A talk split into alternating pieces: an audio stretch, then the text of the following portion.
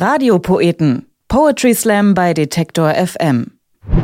Der Poetry Slam muss ins Radio. Und wir sorgen dafür im Stream auf Detektor FM, als Podcast für Spotify, iTunes und Soundcloud und als Download für den MP3-Player. Bei den Radiopoeten stellen besonders talentierte Slammerinnen und Slammer jede Woche für euch einen Text vor. Und in dieser Woche wird's politisch, denn Sarah Bosetti liest einen Text über Feminismus, der auch irgendwie ein feministischer Text ist.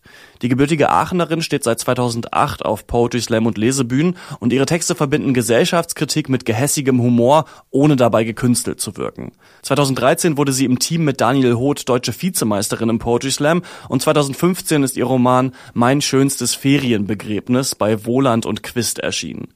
In ihrem Text regt sie sich tierisch über den Feminismus auf, aber auch wenn er spröde, nervig und kein bisschen sexy ist, so hat er doch vor allem eins. Recht. Feminismus macht mich wahnsinnig. Er quält mich. Er geht mir so sehr auf die Nerven, dass ich wünschte, ich hätte einen Sack, auf den er mir gehen könnte. All die politische Korrektheit, die Humorlosigkeit, die Sätze, die immer länger und länger werden, weil man überall einen Innen dranhängen muss. Er ist so unpoetisch, so unsexy, so anstrengend und er hat einen doofen Namen. Gendern ist hässlich und umständlich und verwandelt die Schönheit eines jeden Satzes in Scheiße. Nicht mal Mann darf man noch sagen. Überhaupt darf Mann überhaupt nichts mehr sagen, vor allem nichts über Frauen, egal wie tautologisch es auch sein mag. Wenn ein Mann sagt, Frauen sind, wie Frauen sind, kommt bestimmt hinter irgendeinem Busch eine Feministin hervorgesprungen und ruft, was für eine unverschämte, verallgemeinernde und sexistische Äußerung das doch sei. Versteht mich nicht falsch. Ich bin diese Feministin. Aus voller Überzeugung. Es fühlt sich nur seltsam an, einem Ismus anzugehören, von dem man wünscht, es gäbe ihn nicht. Ich glaube nicht, dass zum Beispiel Buddhisten auch wünschten, es gäbe keinen Buddhismus oder Kapitalisten, es gäbe keinen Kapitalismus, aber ich wünschte, es gäbe keinen Feminismus. Er ist ein Kampf und Kämpfe sind immer Kacke. Aber leider sind nicht alle Kämpfe grundlos.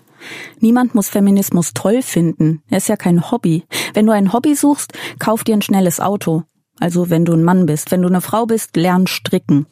Feminismus ist wie das Kondom, das man erst noch kaufen gehen muss, obwohl man schon nackt zusammen im Bett liegt. Ohne wär's einfacher, aber langfristig eben nur für den Mann. Er ist ein notwendiges Übel, also nicht der Mann, sondern der Feminismus. Aber das ist eben der Punkt. Er ist notwendig.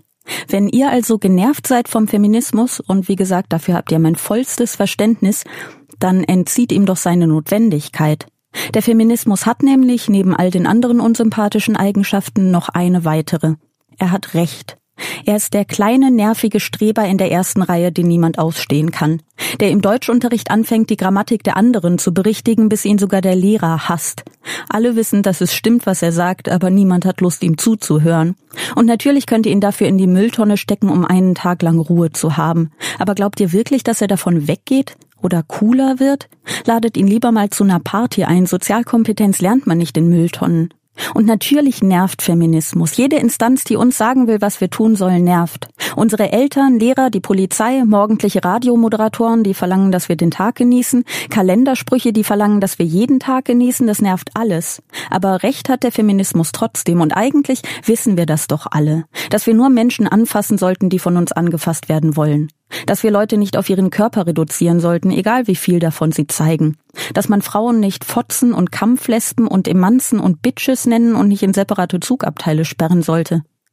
Bezahlt Frauen gleich gut wie Männer, haltet euch von ihrer Würde fern und erniedrigt sie nicht. Es sei denn, dass es nun mal ihr Fetisch, dann immer los. Haltet sie nicht für unfähig, ein Unternehmen zu leiten oder Autos zusammenzuschrauben, denn beides tut man meines Wissens nicht mit dem Penis.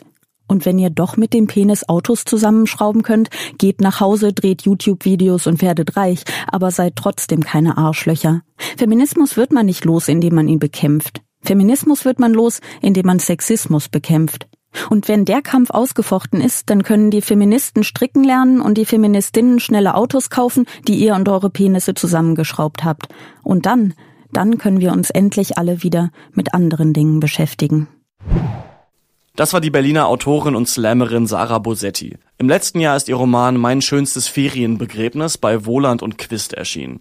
Zusammen mit Daniel Hoth moderiert sie den Berliner Poetry Slam Peace, Love and Poetry und der findet das nächste Mal am 22. August im Café Burger statt. Weitere Informationen gibt's auf sarabosetti.com und auf facebook.com slash bosetti sarah. Und hier sind weitere Poetry Slam Termine für Deutschland. Am 25. August gastiert in Dresden die Lesebühne Sax Royal im Deutschen Hygienemuseum. Unter dem Titel Die Macht der Bilder lesen unter anderem Julius Fischer, Max Rademann und Roman Israel. In Hamburg finden vom 25. bis zum 27. August die Stadtmeisterschaften im Haus 73, im Grünen Jäger, im Molotow und in der Fabrik statt. Und der Sieger vertritt die Hansestadt bei den deutschsprachigen Poetry Slam Meisterschaften im November in Stuttgart. Und am 30. August meldet sich der Kölner Poetry Slam Reim in Flammen aus der Sommerpause zurück. Im Club Bahnhof Ehrenfeld lesen Poetry Slammer aus ganz Deutschland. Radiopoeten. Poetry Slam bei Detektor FM.